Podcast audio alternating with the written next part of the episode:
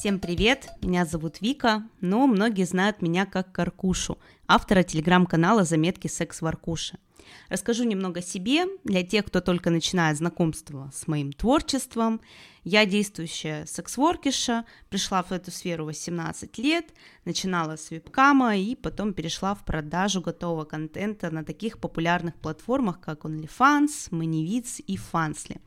Долгое время работала именно на Манивитсе. Это довольно фетишный сайт, где ты в основном продаешь в магазине готовые видео и снимаешь их на заказ.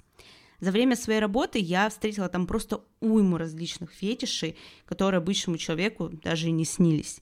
Меня каждый раз удивляло, как людей могут возбуждать, казалось бы, достаточно обычные вещи или действия. Но если посмотреть на это глубже со стороны психологии, то можно всему этому найти объяснение. Что, собственно, я решила сделать в своем подкасте «Азбука Кинка». Стоит, наверное, начать с базы, что такое кинг, что такое фетиш и в чем их разница. Честно признаться, я и сама путаю эти два понятия, так как они достаточно близки. Ну, если разбираться, то кинг – это нестандартные сексуальные предпочтения, то, что можно добавить к сексу, чтобы возбудиться, а фетиш – это уже что-то более предметное, то, без чего человек не сможет удовлетвориться совсем – я назвала свой подкаст именно «Азбука Кинка», так как многие темы, на которые я буду говорить, являются нетрадиционными способами возбуждения и не всегда являются тем, без чего человек не мог бы удовлетвориться. Вы наверняка спросите, где я взяла информационную базу, по каким параметрам я буду судить и разбираться в каждом кинке.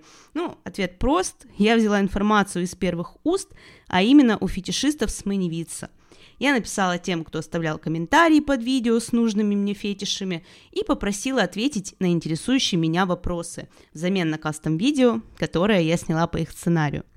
Поэтому у меня будет возможность сделать выводы на базе того, что они мне ответили, какое видео они запросили, как я его снимала и что я про это думаю сама.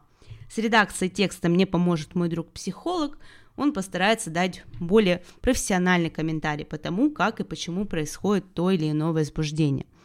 Ну, сразу могу сказать, что не каждый фетиш, который снимают модели для продажи на сайты, возбуждают их самих. Но со временем ты привыкаешь и уже не удивляешься тому, что кто-то просит понюхать тебя свою подмышку на видео, выпустить слюни или намочить волосы. С каждым новым днем работы мы, секс-воркеры, все больше познаем этот удивительный мир Кинка. Но с сегодняшнего дня у вас, дорогие слушатели, есть возможность к нам присоединиться и даже подискутировать на этот счет. Располагайтесь поудобнее, мы начинаем. Thank